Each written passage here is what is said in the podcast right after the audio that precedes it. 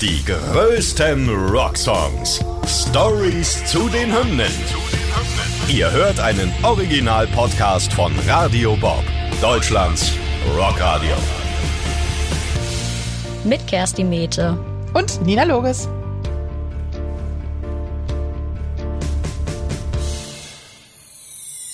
Heute I Do Anything for Love von Meatloaf.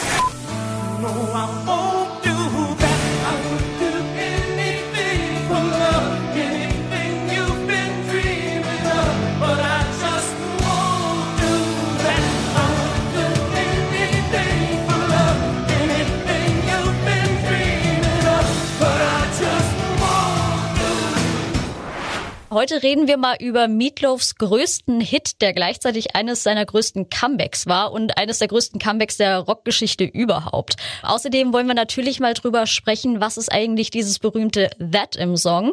Kommt nämlich raus, eigentlich sollte man das wissen, aber irgendwie, also mir war es nicht direkt bewusst. Ich weiß nicht, wie es dir da geht. Ja, da war ich auch überrascht. Und ähm, auf jeden Fall schauen wir dann auch noch mal ins Musikvideo rein, weil da ist tatsächlich ziemlich Hollywood Power dahinter. Aber wir fangen erst mal an. Wir haben ja gesagt, er hatte ein großes Comeback. Das heißt, wir müssen natürlich auch mal schauen, wie ist denn der Ausgangszustand überhaupt von Meatloaf vor dem Song. Dessen Stern war ja damals quasi schon ein bisschen am, am Untergehen. Aber warum eigentlich? Ne, fragt ihr euch wahrscheinlich jetzt. Wer so eine krasse Stimme hat und auch mit Bad Out auf Hell eines der zehn meistverkauften Alben aller Zeit produziert hat, wie kann der überhaupt abstürzen? Es war das Jahr 93. Eigentlich ist Meatloaf zu diesem Zeitpunkt schon längst von der großen Bühne verschwunden. 15 Jahre nach seinem Durchbruch mit Bad Out of Hell, das war 1977, ist er an einem richtigen Tiefpunkt, weil keins seiner nachfolgenden Alben ansatzweise die Zahlen vom Erstling toppen konnte. Die letzte Platte, Blind Before I Stop, die ist von 1986, die hat es nicht mal mehr in die Top 10 geschafft. Außerdem hat er in den letzten Jahren so ein paar persönliche Probleme auch gehabt.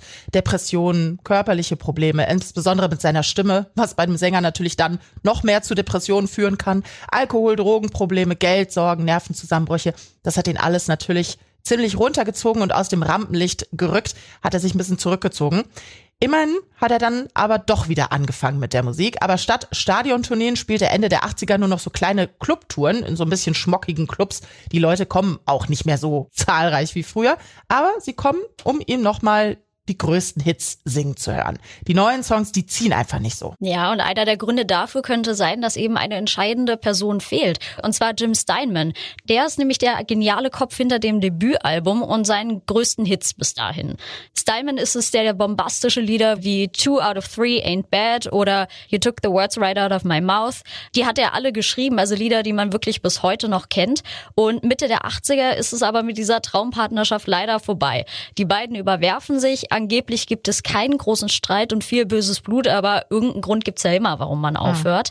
Mhm. Und ähm, ja, auf künstlerischer und persönlicher Ebene scheint es halt einfach nicht mehr zu funktionieren. Nun ist es Meatloaf, der nach einer Entzugskur endlich wieder zurück ist und dann raufen sie sich auch wieder zusammen.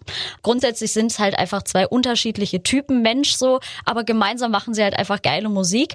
Also geht's wieder zurück ins Studio und auch bei Bad Out of Hell 2 ist der magische Funke direkt wieder übergesprungen. I Would Do Anything for Love ist dann der allererste Song, den Steinman für Meatloaf und das neue Album schreibt. Um den richtigen Modus aber zu bekommen, stellt er sich beim Songwriting immer vor, wie Meatloaf das jetzt genau auf der Bühne performt. Also der hat das schon komplett im Kopf und das scheint auch so genau Steinmans Ding zu sein. Er schreibt keinen Song, ohne sich vorzustellen, wie der Künstler den später singt.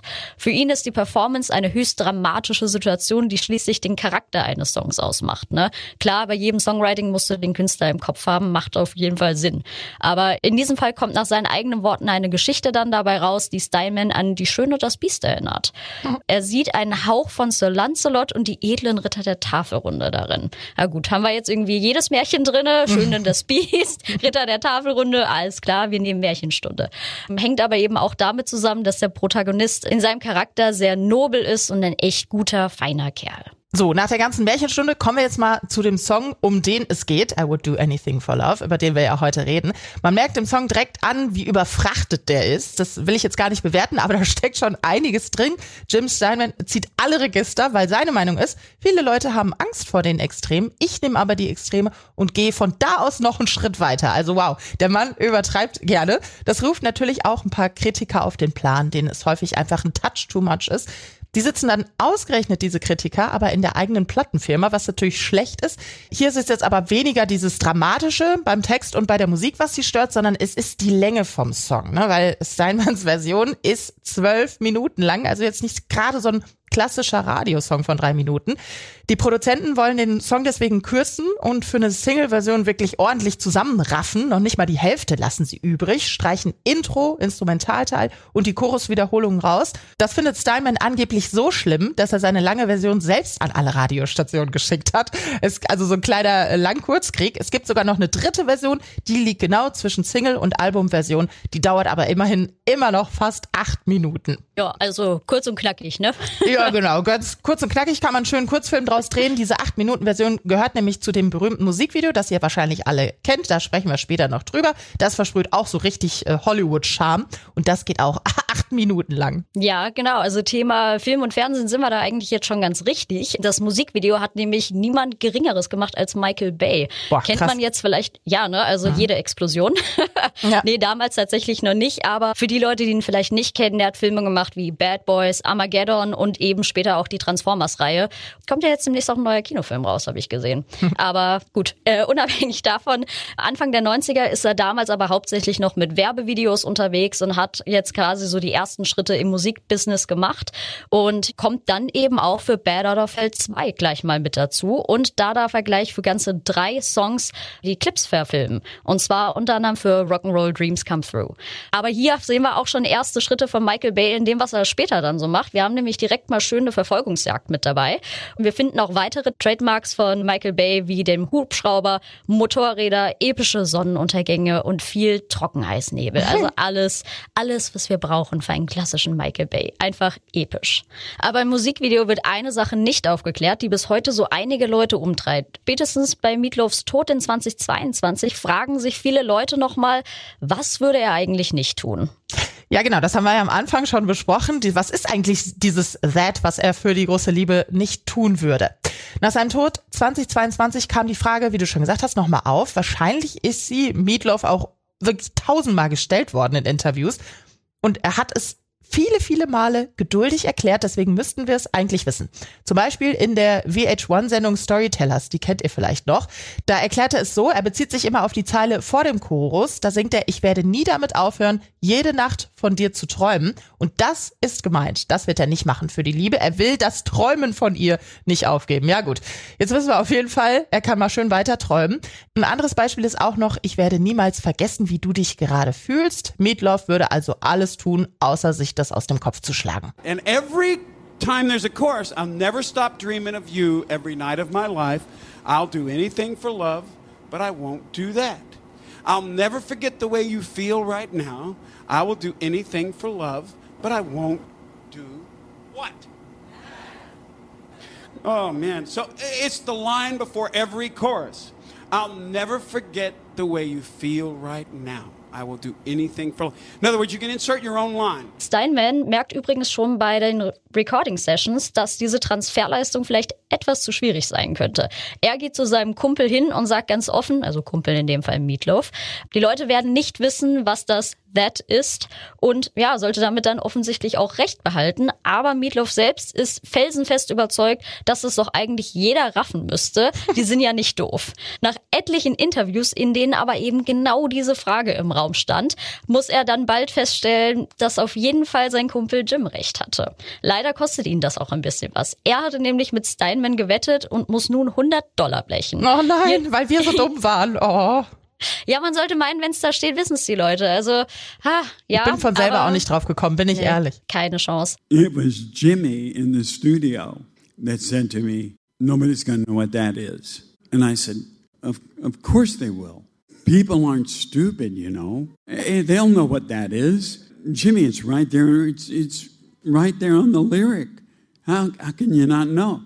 And so we bet $100. I lost $100. Laut eigenen Aussagen wurde Meatloaf mindestens eine Million Mal und damit viel zu häufig gefragt. Trotz der vielen Erklärungen ist bis heute immer wieder steht im Raum, was dieses große Mysterium des Songs sein soll, obwohl es auch eigentlich mit dieser Erklärung wirklich auf der Hand liegt.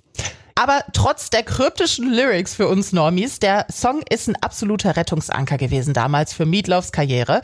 Er selbst hatte fast gar nicht mehr so richtig daran geglaubt, dass er nochmal aus diesem Loch rauskommen würde. Aber gerade dieses Lied hat ihm damals so richtig frischen Schwung mitgegeben, ist ja auch ein Welthit geworden.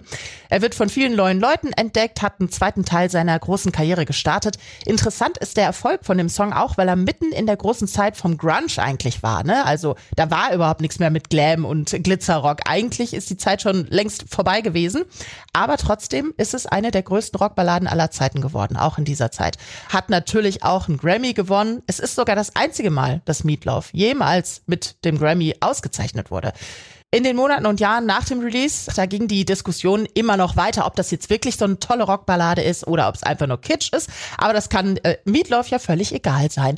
Für viele ist es einfach eine tolle Liebeshymne. Sogar für unseren Radiobob-Kollegen Tobias Summit. Der liebt den Song. Es ist einer seiner Top drei Lieblingssongs. Und er hat damit wohl absolut einen festen Platz in der heutigen Popkultur und wird zum Beispiel in den Filmen verwendet. Und Meatloaf wollte eigentlich auch noch mal vor ein paar Jahren selbst etwas fürs Fernsehen draus machen. Eine Dating-Show mit dem Song Titel als Namen. Die Idee dahinter war, Pärchen stellen sich Herausforderungen und es soll geschaut werden, wer als Bestes zusammenarbeitet. Süße Idee, aber ist ja dann leider nichts mehr geworden, weil er vorher verstirbt. Hätte ich ja. mir auf jeden Fall angeguckt, muss ich sagen.